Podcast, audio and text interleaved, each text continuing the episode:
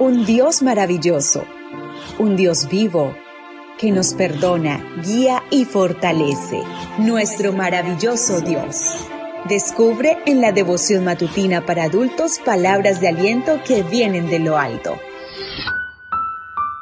Hola querido amigo, querida amiga, qué bendición poder saludarte hoy 21 de noviembre. Recuerda, soy tu amigo Roberto Navarro y traigo para ti el devocional para esta mañana que lleva por título Encuentro en el supermercado.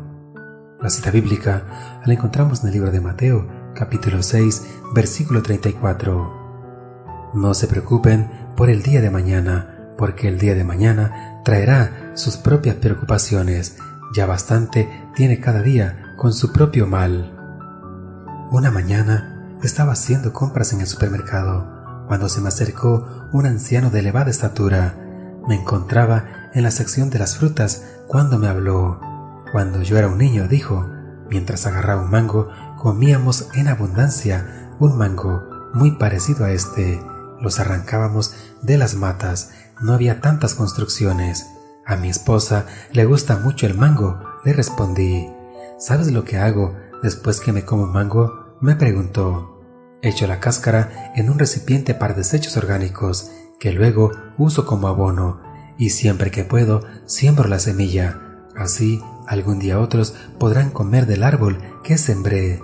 Sin esperar mi reacción, añadió, otros sembraron los mangos que comí cuando yo era niño.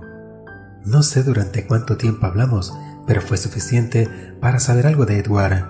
87 años, polaco de segunda generación en los Estados Unidos. Un corazón agradecido.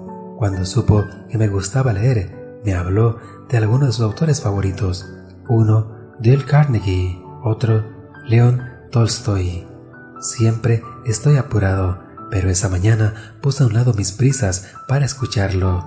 No sucede todos los días que uno tiene el privilegio de beber de esa fuente de sabiduría que son nuestros ancianos.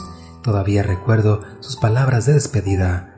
Vive el presente, siembra para mañana y no alimentes la ansiedad. Es un pensamiento de Dale Carnegie, dijo.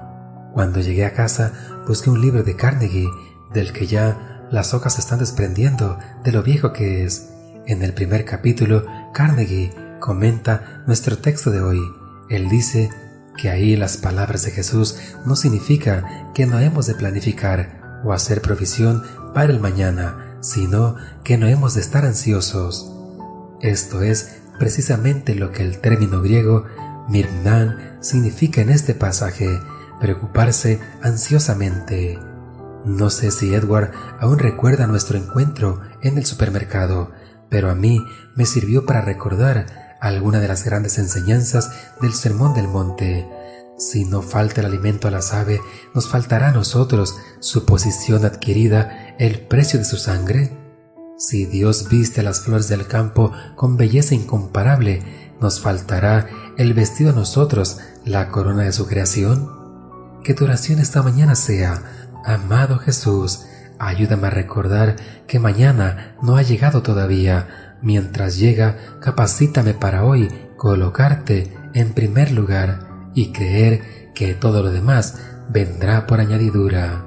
Deseo para ti un día de abundantes bendiciones y espero que mañana nos volvamos a encontrar en este mismo lugar, en la matutina para adultos. Devoción matutina para adultos. Nuestro maravilloso Dios. Una presentación de Canaan Seventh Day Adventist Church and DR Ministries. Hasta la próxima.